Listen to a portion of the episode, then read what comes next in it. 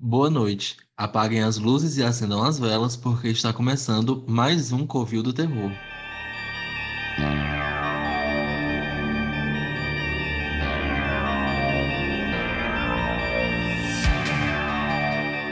Meu nome é Newton Vieira e se ouvir o sininho já sabe, né? Eu sou Germano Marques e eu farei o pai e o filho tranquilamente. E eu sou a Grazi Araújo e temos mais um gato na conta do Covil.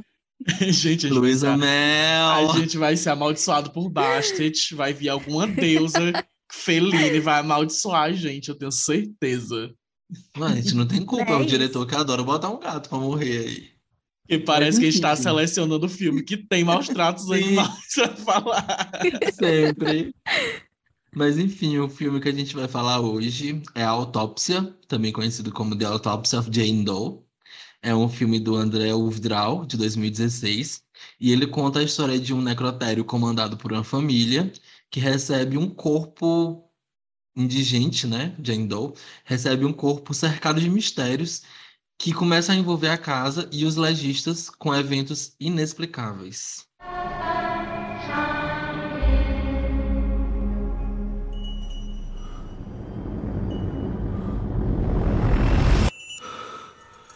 E aí, o que foi que vocês acharam do filme? Assim, o filme tem aquela coisa de atmosfera tranquila, que isso por si só já cria tensão. É, é como cena de jumpscare que tudo fica calmo. O filme, o começo do filme todo tem, tem esse, esse passo mais calmo. Então, isso por si só já dá uma, uma grande tensão, assim. Mais do que do que eles abrindo o corpo do lado dos defuntos, fazendo perícia e tudo mais. Mais do que tudo isso, esse clima já dá um, pelo menos em mim, um desconforto. É, é, para mim é mais assustador do que quando tá tudo acontecendo ao mesmo tempo. Porque quando tá tudo acontecendo ao mesmo tempo, apesar de ser assustador, mas você tem uma noção, né? Vai rolar, tá aparecendo, tá acontecendo, e ali você tá sujeito a qualquer hora acontecer alguma coisa. É, e tipo, pra quem não sabe, o filme começa eles encontrando o corpo, né, da, da Jane Doe, que esse nome ele é dado para os corpos que são indigentes, né? É, e aí eles encontram o corpo dessa garota que tá enterrada, e aí, tipo, o Germano falou, e é tipo, bem isso mesmo, o começo é bem tranquilão, é bem lento, o começo, assim, é só, parece muito episódio de CSI, pronto, uma, uma das coisas que eu catei aqui, pareceu muito episódio de CSI, sabe? Começa lento ali, encontrando o corpo, a coisa vai se desenrolando bem devagar. E aí eles levam esse corpo para autópsia, onde tem esse pai e esse filho, e eles começam a fazer a autópsia desse corpo, é, né? E para descobrir é, como foi que essa, que essa mulher morreu. E aí é que tá o babado, né? Porque aí eles começam a descobrir uma coisa que estava além do esperado de todo mundo. Com certeza. No começo de tudo, assim, para começar, é, a gente percebe que tem uma insatisfação do filho, é meio que um negócio de família que é, é levado por gerações, a gente vê até os porta-retratos assim, das gerações, e que o filho não quer mais levar adiante. Inclusive, ele iria ter um date, né, com a namorada dele, e não O bicho foi. é nojenta. E não foi porque chegou esse corpo e era meio que uma coisa assim, ó, tá muito estranho, esse quebra-cabeça tá muito confuso. E quem começou ele vai ter que terminar. Parafraseando a MC Mirella, era um quebra-cabeça muito confuso. E aí o, o policial também que não queria nada já disse assim, ó, até amanhã de manhã eu quero uma resposta para isso aqui. E ele ia sair, o pai dele disse, ah, não, vai que eu tô de boa aqui. Mas o, o filho terminou voltando, né, para ajudar o pai. É, Uhum. bem, você já percebe que vai dar uma merda daí. É bem o tropo de filme de, de terror mesmo, que, que a galera tá numa boa, vai sair da situação numa boa e decide voltar pra merda. Caseira, enfim, incontáveis Uhum. filmes tem isso, que a galera já tá fora de perigo e decide voltar, assim. Sim. Isso é estranho, essa questão do corpo é, é intrigante, porque quando eles abrem, por fora ela não tem marca de nada, ela não tem sangramento, ela tá em perfeito estado. Assim, ela não tá inclusive pálida, que é uma coisa que eles comentam, ela tá com o olho esbranquiçado, assim, leitoso, Uhum. mas a pele dela não tá acinzentada, não tá pálida.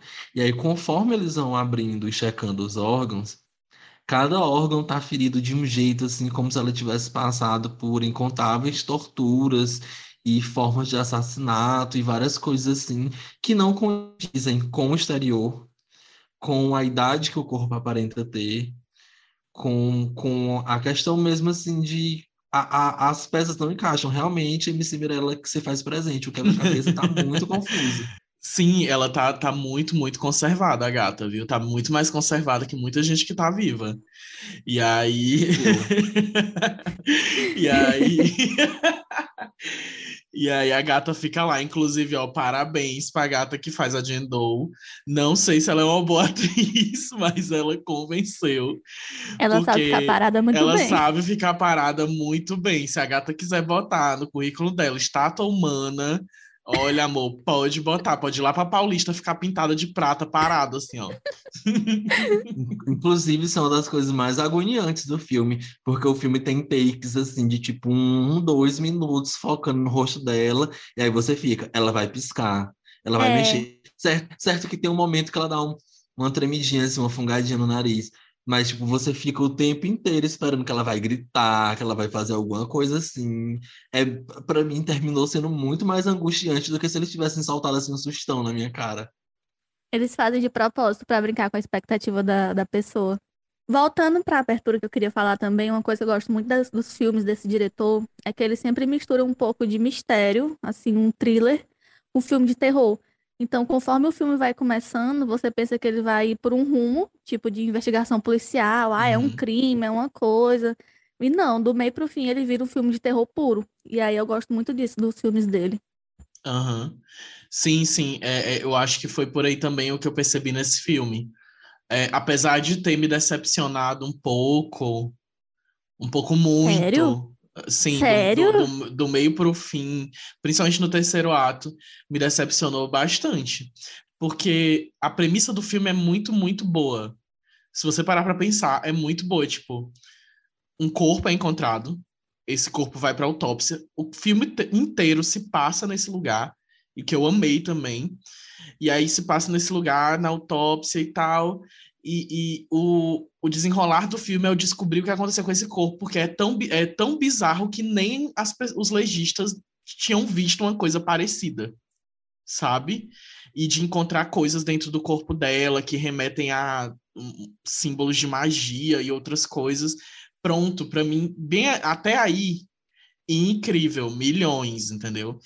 E, da, e disso dava para se desdobrar tanta coisa, sabe? É Mas eu não sei, eu acho que eu, fiquei, eu acho que foi um pouco de culpa minha, porque é, eu fiquei esperando uma coisa incrível, porque já tinham falado muito bem desse filme. O Anderson me falou muito bem desse filme, e aí ele me falou sobre essa questão sem me contar o que acontecia no fim, né? Sem falar nada, só falando que era um corpo, que tinha é, sim, que era encontrado esse corpo, com esses símbolos e tal, e e aí eu já achei incrível, mas aí andou para um lugar que eu não queria.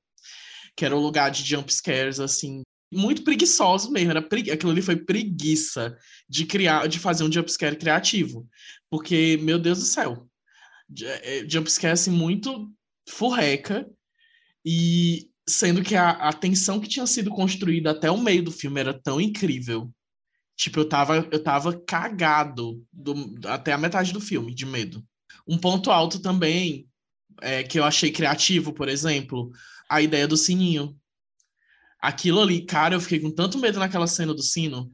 Eu tipo, achei tudo também. Só o barulhinho do sininho se aproximando e eles dentro do, do elevador e tal. É, eu achei incrível.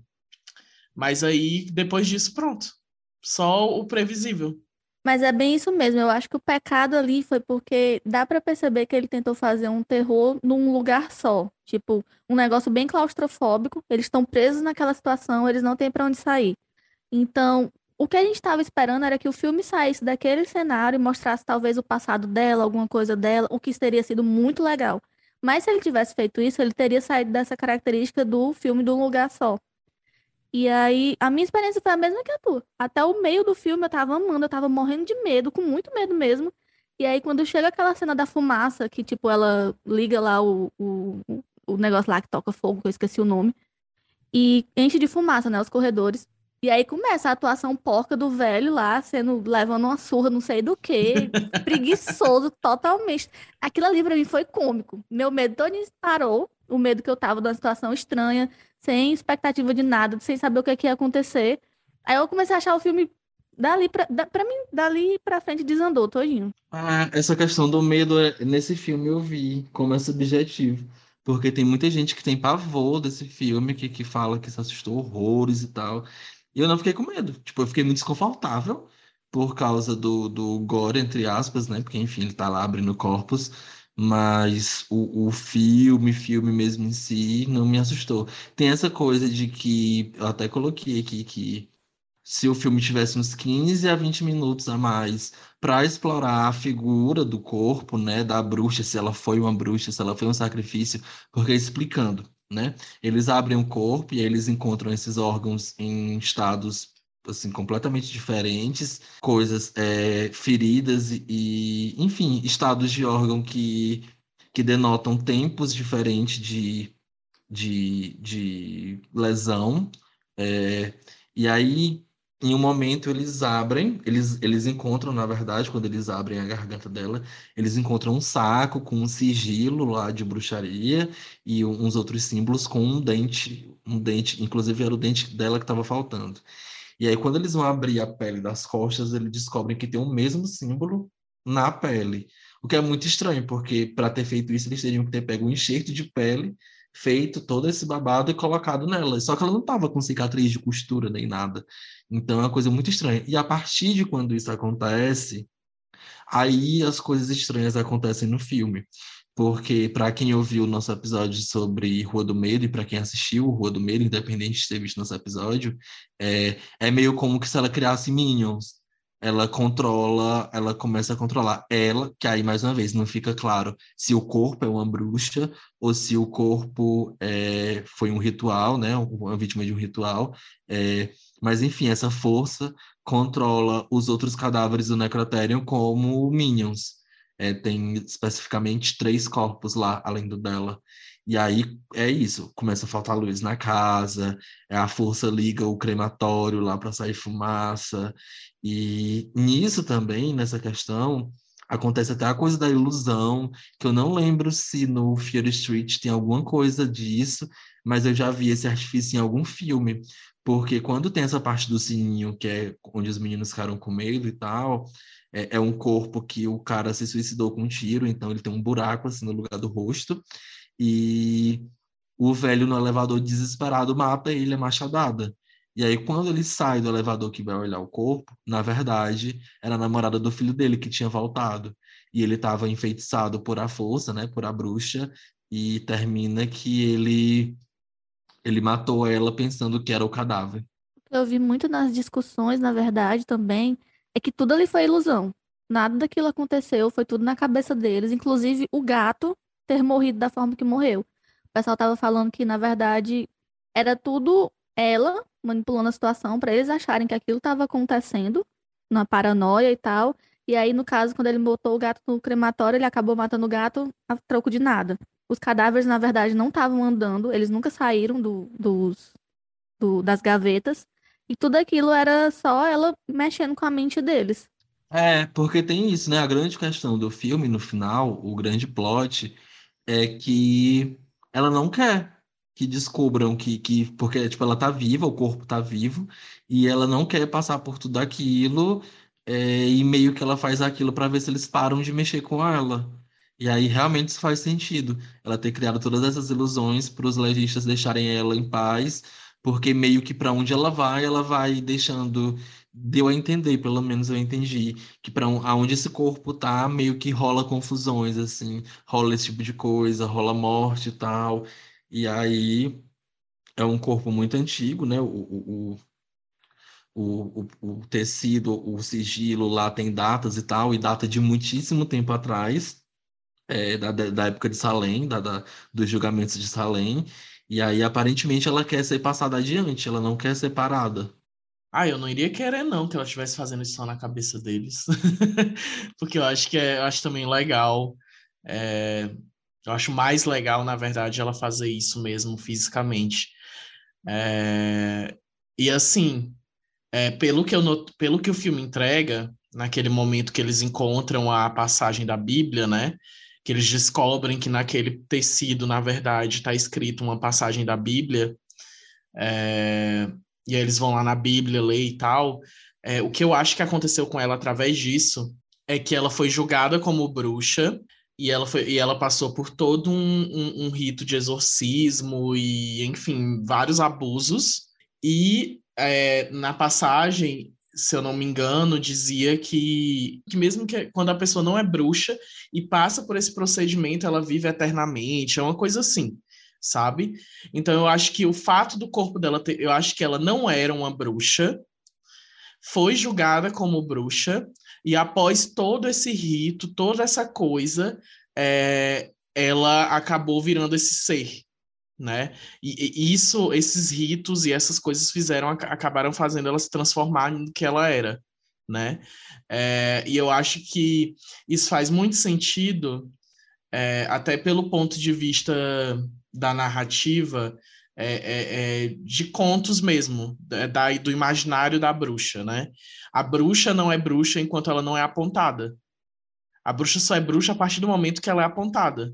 A partir do momento que alguém diz bruxa, antes disso, ela é o que ela é.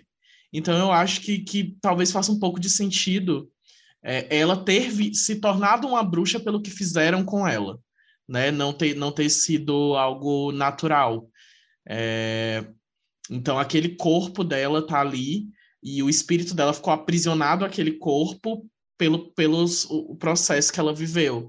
Como a gente vê isso em muito, muitos outros filmes, como espíritos que ficam presos em lugares por raiva, por um trauma muito grande. E aí eu acho que ela ficou com esse desejo de vingança que ficou ali mantendo ela meio que viva, né? É, esse desejo de vingança e de, de, de fazer as outras pessoas sentirem essa dor que ela sentiu, transmitir essa dor dela para outra pessoa, para outro lugar. E aí, quando ela chegou lá, a galera começou a abrir ela, e aí a gata, tá, e aí vou passar por isso de novo, querida. Vão me abrir, vão me cortar, vão, sabe? A gata pegou e se defendeu da pior forma. É, e eu acho que isso tinha tanto potencial. E aí é, eu acho que talvez caberia, como a Grazi falou, eles terem feito uma, uma regressão ali no passado dela nesse momento talvez para explicar esse. Não foi algo que eu senti falta, mas era algo que seria legal. Mostrar esse passado dela, o que aconteceu exatamente com ela, né? É, eu acho que seria legal. Sim, sim, eu senti falta. Coisa de 10 minutinhos é, tinha resolvido isso no, no, no, filme. Tinha, tinha, não precisava é, é deixar o filme muito grande rapidinho ali eles, eles poderiam adicionar uma coisa que seria bem interessante para a narrativa do filme. Mas o pessoal fala também, quando discute os filmes é, desse diretor, eles falam que ele peca muito quando chega na questão fantasiosa, de explicar tal, porque pelo menos é o que falam nas discussões, né? Dizem que ele julga muito assim o intelecto do, de quem está assistindo. E aí é tipo Nolan, né, que o pessoal fala, diz que ele precisa explicar da forma mais na cara possível, em vez de usar de outros artifícios que ficariam bem mais legais. Mas eu concordo muito contigo, Newton. Eu acho que a questão é a força que ela se tornou depois nessa tentativa de sobreviver, digamos. É uma raiva tão grande, eu consigo ver a raiva e a vingança como um sentimento tão profundo, tão violento, que ela se tornou essa entidade que eles criaram. Não foi nem eles que criaram, ela se tornou essa entidade devido à raiva e à vingança dela contra as pessoas. E aí é como tu disse, a bicha tá lá sendo aberta, sendo cortada, estão abrindo a cabeça dela, ela tá sentindo tudo. Ao, é, a todo tempo eles deixam isso bem claro, que ela tá viva e tá sentindo. Então ela não vai fazer distinção, ah, eles estão aqui para me ajudar e, e, descobrir o que aconteceu comigo. Uhum. Não. Ela vai entender como eles estão aqui me cortando, me abrindo, me torturando, as mesmas coisas que eu já passei. Chega. Uhum. Isso é tão agonizante para quem tá assistindo que é uma coisa que eu amei nesse filme, por exemplo. Acho que um dos pontos máximos é que, pelo menos nessa parte, é, ele não subestima o espectador. É, fica mostrando o tempo inteiro o rosto dela e você chega à conclusão, sozinho, de que ela tá viva. Sabe? Fica ali focando no, no rosto dela. Você já sabendo que o corpo dela tá respondendo de uma forma como se ela estivesse viva, né? Que tipo, eles cortam, ela sangra. É, aí você você acaba chegando nessa, nessa concepção de que ela tá viva. Então, fora a questão da vingança, ela ainda tá sofrendo, tipo, gente, ela tá sentindo eles mexendo e tirando tudo de dentro dela, sabe? Então eu acho que deve ser uma dor que a gata nem tá racionalizando direito. E aí, é, é, a forma como ela manifesta isso tem umas formas muito incríveis no filme também que é um do, do, dos pontos altos do filme para mim, porque para mim foi tudo. Ela simplesmente não falar até ali, não falar até ali, não se comunicar e se comunicar através das luzes e do rádio. Eu amei o rolê do rádio, me lembrou muito Premonição. É... E tem um outro filme que eu não, não tô lembrando o nome agora. Mas enfim, tem dois filmes que eu já vi, tipo Premonição, tem a música, né, que toca no rádio sempre que alguém vai morrer. Que toca, em um, que, que, toca de um de um cantor que morreu num acidente de avião. Uhum. E nesse ela fica e no, na autópsia ela fica se comunicando pelo rádio, né? As músicas tocando, fica ali com aquele barulho de sintonizar e umas palavras que vão formando é, um sentido. Inclusive eu acho muito creepy todo filme que se utiliza disso de musiquinhas bonitinhas da década de 50, 60. Sempre, sempre, sempre é muitíssimo creepy quando usam isso. Tem uma música, inclusive, que eles usam, que o Ryan Murphy usou na primeira temporada de, de American Horror Story, que é tipo, hoje à noite você vai ser meu, e é tipo, é bem romantiquinha a música, mas quando usada num filme de terror, né, como foi no caso do American Horror Story, tipo, é, hoje à noite você vai dormir, não sei o que, você vai ser meu e tudo mais, nossa, é mil vezes. Dá muito mais medo do que a trilhazinha do sintetizador do Exorcista pra mim. Uhum. Eu tenho uma lista de músicas assim. Que o meu sonho era que essas músicas fossem usadas em filmes de terror. Pra mim, nacional, então, nem se fala. Por mim, um, um, podia tocar um CD inteiro do Zé Ramalho, já é um filme de terror. Nossa, Nossa eu, tinha medo quando era pequeno de alguns. Menino, pois a trilha sonora de A Floresta é só essas músicas antigas, assim, eu acho tudo. É, é muito bom. Sim, a é gente vai até falar em outro momento aqui dessa temporada e toca uma You Don't Know Me, que essa é, música é uhum. tocada em vários filmes. Essa eu música essa é música. muito boa, é perfeita. Sim. Mas, voltando bem aqui rapidinho no lance do rádio, teve uma coisa que eu percebi, que eu não sei se vocês perceberam também. Porque, como ela se comunica pelo rádio, a gente tem que começar a duvidar de tudo que está sendo passado pelo rádio, porque é ela que está manipulando. E aí, teve muita gente reclamando de furo no roteiro desse filme, porque não prestaram atenção exatamente no que vinha do rádio. O rádio estava o tempo todo falando de um temporal, dizendo que estava chovendo, que eles iam ficar presos lá, que tinha caído uma coisa. E aí, do nada, a namorada dele aparece, sendo que caiu uma árvore em cima da, da porta. Como? Eu fiquei assim, gente, como, como foi que essa menina apareceu aqui? Isso aqui muito sim, nada a ver. Sim. Só que quando chega no final do filme, que eles, os, o, a polícia já tá entrando lá para resgatar eles e tal, o rádio fala que aquele é o quarto dia seguido de sol. Ou seja, em nenhum momento choveu. Aquilo tudo era, era uma coisa que ela estava manipulando. Então, e eu acho que isso torna possível a gata ter descido lá, voltando para ele pro cinema com ela, porque não estava chovendo nunca teve obstruída a passagem para eles saírem. Sim, sim, é isso, realmente. Pô, gente, a bichinha morreu de graça. Foi do nada. Foi só pra morrer. É. Foi esperando um filme levar uma machadada. A gata é doida pra pegar o Emily Rich banhado, que é um dos únicos filmes que ele tá com a aparência de que tomou banho. A macetada Ai, que ela é pegou é foi outra. a macetada que ela pegou, a machadada. Ai, mas ela era insuportável. Gata super desrespeitosa no começo do é. filme. Eu já criei um ranço dela. Eu ah, eu quero ver. Eu quero ver um corpo, eu quero ver um corpo. Ai, eu te lascar, mulher. Uma coisa que me incomodou que geralmente eu não sou essa pessoa que, tipo, ah, eu sou bióloga, então quando tem alguma coisa retratada da biologia, eu vou criticar. Aponteirado da gata. É, eu não sou essa pessoa. Porém, bom senso, né, minha gente? Eles lá abrindo o corpo, metendo o dedo nela, sem uma máscara, sem um protetor dos olhos. Que, que diabo era aquilo, pelo amor de Deus? Não, e tipo, na primeira cena lá, que é quando eles estão é, mexendo no corpo do cara que tá queimado, é, depois o cara simplesmente tira o avental e fica lá de, de, de abraço com a namorada dele. Eu Sim. não queria chegar nem perto, meu filho vai tomar um banho. Né? Mas... Deus me livre. A catinga de formol e né? não vê a nagada, pega uma bactéria, morre. Que diabo é aquilo? uma coisa que eu gostei bastante é que eu não sei o quanto isso é acurado, porque não, não sou desse meio, não estudo, mas eu gostei que enquanto eles estão fazendo o processo, eles explicam bastante as coisas. Ah, isso aqui tá assim desse jeito. Até porque o pai tá meio que na função de ensinar para o filho. Aí, ah, Uhum. isso aqui tá assim por causa disso. Quando tal órgão tá assim é porque aconteceu tal coisa. É, eu gostei muito dessa parte, porque, enfim, é, uma- é um tipo de informação que eu não tenho acesso, não tenho vontade de saber também, de procurar porque, enfim, me, me incomoda, é, sangue, essas coisas e tudo mais. A Mas eu gostei. gosta. É, mamãe gosta, mamãe adora. É, mas eu não, eu passo longe disso.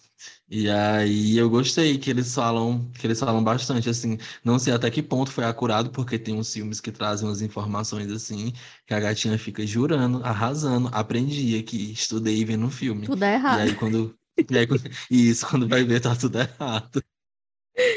Não, mas eu não sei. Tipo assim, eu tenho um pezinho, né, na área, um pezinho. Mas eu, eu posso te dizer que geralmente é daquele jeito, porque o legista geralmente é que tem mais contato assim com a polícia, né, Pra explicar e dizer o que foi que aconteceu. Então o termo Uhum. deles tem que ser mais acessível, assim, uma linguagem mais acessível mesmo. Não é aquela coisa brutona que só quem estuda vai entender, não. Sim, aí tem uma, uma coisa também que eu acho assim que é super, super, pode ser super elogiável. É a atuação é, entre o pai e o filho. É, eu, eu- é bem convincente que eles são pai e filho. E, tipo, é, você percebe os conflitos ali de geração, né? Tipo, o pai dele é um legista muito mais experiente, né? Porque, enfim, trabalha, trabalhava já nisso antes dele. E você vê ele tentando provar para o pai que ele sabe. é, é, e fica aquele, aquele mini conflito ali entre eles dois. E ao mesmo tempo, de pano de fundo, fica o drama é, que faz um dos dramas que faz a gente simpatizar com eles, com os personagens tão, em um filme tão curto, né? Em um espaço de tempo tão curto. Que é que recentemente. Eu não sei se é recente, enfim, mas eles perderam, né? O, ele perdeu a mulher, o filho perdeu a mãe. é, e aí teve essa perda muito recente. É, o ga teve essa perda, o gato deles morre. Então são coisas que você vai vendo que vão deixando eles sensíveis, sabe? Quando eles vão falar sobre isso, inclusive eu acho que quando tá perto do fim eles falam sobre essa questão da mãe dele. Eu não lembro bem Sim, qual, já em bem qual momento. É, eles falam, Ele, né? ele, ele, sim, ele fala que dá a entender que ela se matou e o Uhum. pai dele se sente muito culpado porque ele estava do lado dela, né? Era esposo dela, mas não pôde fazer nada para fazer ela continuar entre eles e que ele se abalou tanto com a morte do gato porque o gato era dela. Então, Sim. é meio que era uma coisa viva que trazia a memória dela para eles. É, e aí fica aquela coisa ali, tipo, de. Essa, essa, essa, essa questão que sensibiliza eles acaba fazendo a gente ter uma empatia por eles também, né? Acaba fazendo a gente se aproximando e não querer que aquilo aconteça com eles. Fora o fato deles serem pai e filho também, porque aí você já pensa no fato de só ter eles dois, né? E tá acontecendo tudo aquilo. Eu Uhum. gostei, eu gostei de, de. Eu acho que foi bem construído essa, essa, essa ideia de ter que desperta empatia no- em quem tá assistindo neles dois. A Ah, namorada não, a namorada eu ambos- queria que ela morresse é. E ambos, e ambos são muito bons atores também. O São. Emily Rich já fez filmes incríveis. O, o Brian Cox também é perfeito. Ele Uhum. faz Succession. É, não é tão bom pai Uhum. em Succession quanto ele é no, no, no Autópsia. Mas, enfim, são, são dois grandes atores. Realmente, Aham. é, eles souberam, além da direção e tal, do roteiro, Uhum. mas a atuação em si convenceu porque eles são muito bons, realmente. Essa empatia é boa porque leva a gente a criar esse vínculo, né? E a gente fica torcendo para que tudo dê certo no final. E eu acho que é uma inocência muito grande, assim. Eu, eu fiquei com pena do pai. Ele achar que estaria ajudando, tipo, se sacrificando pelo Ah, filho. Ele jurou mesmo que a bicha ia deixar o menino sair. Vai coitado. achando, vai achando. Uhum, vai nessa. E a gata lá só rindo por dentro. Né? Literalmente. Inclusive, eu prefiro isso. Eu preferi ela Uhum. ter, tipo, quebrado, entre aspas, Uhum. esse pacto que ela fez com ele, do que se o cara, o filho dele tivesse realmente conseguido escapar. Eu prefiro muito mais Sim. esse final. Adoro finais fatalistas. Amo Sim. finais fatalistas. Ai, não tem esperança, vai morrer mesmo, morreu e aí se acabou. É só os fãs do Junji Ito online. Ai, amo. Por isso que eu sou cadelinha do Junji Ito. Ai, não, eu como eu gosto também quando acontece assim. É, tipo, esse filme deu espaço para acontecer assim, foi legal. Mas eu gosto também, como eu gosto muito de slasher, eu sempre fico na expectativa da, da pessoa que vai sobreviver. É, não, eu sou a favor, de, mas deixa as Final Girls pra, pra Slasher. Tá ótimo, É. tem um. um, um A uma Final Girl foi ela. Um, um- né? É, Pronto. A Final, Final Girl por, por séculos. Inclusive, isso aqui é sobre mim, não é sobre vocês. Bicha invicta em séculos a fim. É, Pois é, pois é meio que isso. É, eu gostei do filme, mas eu meio que achei ele apressado nas resoluções. sim, sim.